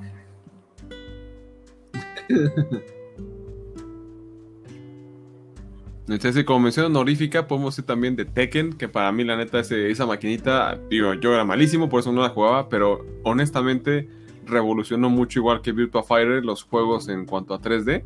Soul Edge, igual, es, son maquinitas que ya a mí me asombraba verlas. Yo era malísimo, no las entendía, porque no hay mucha gente que las jugara, pero la gente que las jugó, yo las Sí, veía jugar bien. grande, máquinas ya. a mí me También, sorprendían mucho sí, para la época. Virtua Fighter lo vi por primera vez en, en una plaza de ahí de Pericuapa y también me quedé así de, oh my god.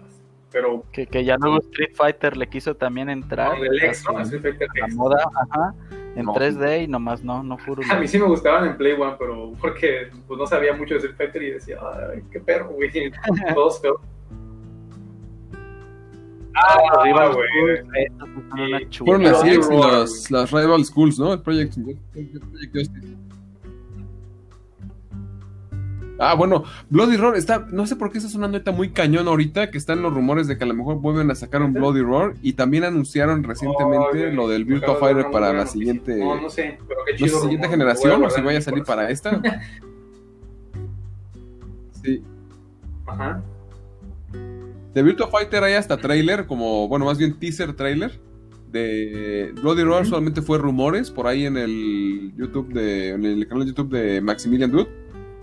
Eh, lo, to- lo tocamos que también él sacó de onda como de, güey. ¿por qué todo el mundo está hablando de frente de Bloody Roar? ¿Y por qué están jugando Bloody Roar? ¿Qué pedo que tiene Bloody Roar, no? y pues está el rumor de que a lo mejor sale, ¿no? Y como no han anunciado nada, pero nada de peleas para las Puro, generaciones de puro consolas, DLC de Smash Bros. están, ya sabes, bueno. rumor- los rumores cobran vida de repente. El. DLC. El va a ser anunciado en Smash Bros. sí. DLC de Ah, sí, Smash Bros. el siguiente. DLC de la serie de Smash Bros. Fantasy. Oye, mi gama, se nos acaba el tiempo. Dine, platícanos, diles a toda nuestra audiencia, por favor, dónde te pueden encontrar. Dale, dales tu, tu Facebook, dales tu, eh, tu canal de YouTube, no sé si estás en Instagram, la- tu podcast, ¿cómo te encuentran? ¿Cómo se llama tu canal?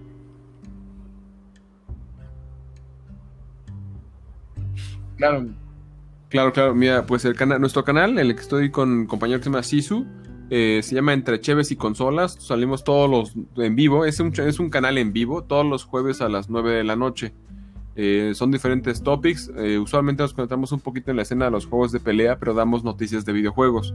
Estamos iniciando esta semana los martes, también ya todos los martes, pero ese sí no es en vivo, es una cápsula grabada de Chevenotas. Les llamamos Chevenotas por una burla que me hicieron por ahí de las Cheves, porque el canal se llama entre Cheves y consolas, y notas, y se juntaron y acabamos en ese nombre un poquito kitsch, pero que pues es pegajoso. Entonces quedaron, las noticias son como, prácticamente no es, no es como de, güey, somos los más innovadores, vamos a traer la noticia primero que nadie, no. Este, traemos las noticias más relevantes de los videojuegos en esas chevenotas. Para la gente que pues va manejando o que va haciendo algo, no tiene tiempo de andar checando todas las noticias que salieron en, la página de, de IGN o de GameSpot y viendo qué hay o qué no sale pues simplemente ponemos, y ponemos abajo la, en, las ligas de la noticia directa por si quieres leer más de ella, un poquito más depuradito, ¿no? De lo que sea más fuerte. Y este, el canal, eh, les repito, entre Cheves y Consolas, lo encuentran así en YouTube, entre Cheves y Consolas. Eh, estamos en YouTube, eh, en Spotify. Estamos llegando también ya a partir de esta semana en Google Podcast. Vamos a llegar la siguiente a Apple Podcast y creo que ya. Así es. Eh, lo padre del en vivo es que si entran al chat pueden cotorrear con nosotros, comentar. Usualmente tratamos de leer casi todos los comentarios que hay o si aportan algo o sale alguna duda relevante porque lo que hacemos es que tenemos invitados de cada tema que vamos sacando, ya sean creadores de torneos, creadores de contenido, los tops que llegaron al torneo de X o Y, de X juego, de pelea que hubo en ese momento tratamos de interactuar con la gente para que haya una conectividad. Queremos un programa que no se vea solemne, que sea un programa como te mando fueras a cotorrear ahí a echar una chelita con acompañado compa, el día de hoy en el pentagrama. Eh, no, no va a ser la, la, primera vez, ya firmaste un contrato con nosotros. este, no, muchísimas gracias, me la pasé muy, muy a gusto y, eh, pues mira, no, no me equivoqué. Tienes muchísimo que decir y que aportar. Y Javi, este, ¿a ti dónde te pueden encontrar, güey? Ah, en mi casa, eh, por la villa. Pásales tu dirección. De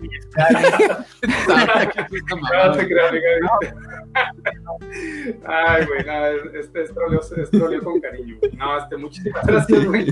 Eh, espero aquí otra vez la siguiente semana, güey. Y, y pues eres muy chingón, amigo. te estimo mucho, siempre tienes mucho que aportar y ya deberías estar abriendo también tu canal de YouTube o de podcast o de algo porque tienes mucho que decir a la gente. Muchísimas gracias. No, me da mejor espero que me inviten. Órale, pues, y pues bueno, este, a los que nos escuchan, mil gracias por haber eh, estado con nosotros estas casi dos horas. Gracias por su tiempo. Esa es nuestra paga, es lo más valioso.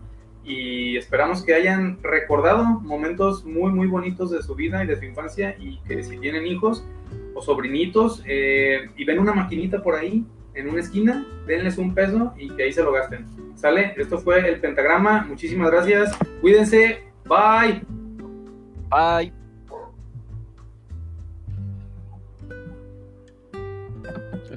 Bye.